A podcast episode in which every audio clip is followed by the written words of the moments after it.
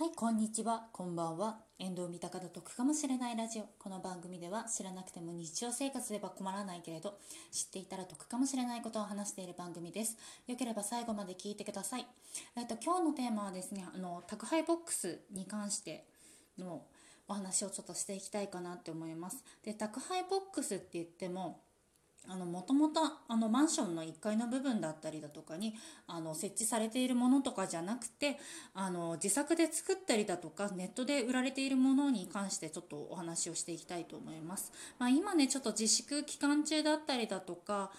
に入ってあそうか自粛期間に入ってから、まあ、結構置き配とかがあったりだとかしてで、まあ、ちょっとね盗まれたりとかっていうのが怖いからっていうことであの自作で作られたりとかあとネットで売られてたりとかありますので、まあ、ちょっといろいろ話していきます。で、えーと、宅配ボックスなんですけれどもあのですね自分で作ったりだとかあのネットで売ってるのを買う前にですねあのぜひとも管理会社さんの方に一回相談してください。あのなんでかって言いますと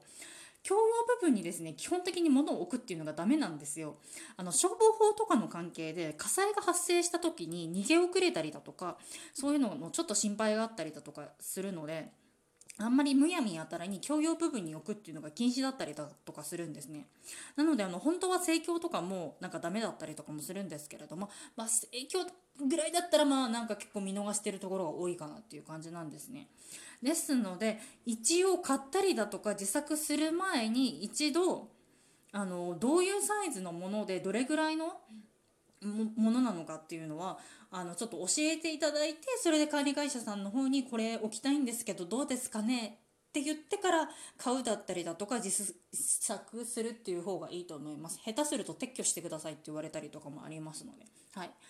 ですのであの相談していただいてもしあの玄関の近くに置けないってなったらあの別の場所っていうパターンもあるんですね。別の場所だったら大丈夫ですよってあのその例えばななんですけど階段のちょっとこう裏方だったりだとかちょっと見えづらい場所だったら、まあ、そんなに人の邪魔にならないから大丈夫ですよっていうこととかもありますのであのぜひとも一度あのご相談ください、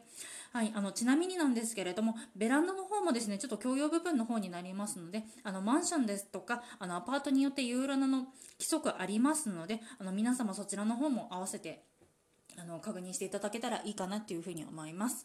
はい。えーとですね、あと、えーと、置き配についてなんですけれども、お引越し時にですね、あの気をつけていただきたいことといたしまして、あの、アマゾンだとかの、あの住所をですねあの引っ越す前のまんまであの注文しちゃってで今置き配だからっていうことであの引っ越した後にですね荷物だけがポンって置かれてるっていうこともありますのであの皆様ねあの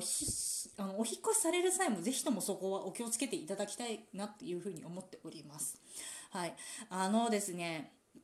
あの郵便とかは割とねこう転居届とかでみんなこう意識あるんですけれどもなんかねたまにいるんですよね。あのアマゾンだったりだとかそういうのがっていうのがありますのでお気をつけくださいませ。はい本日も聞いていただいてありがとうございました。こちらの番組では賃貸物件に関すること旅行に関すること家計管理に関することを3本柱に話しておりますのでよければ次回も聞いてください。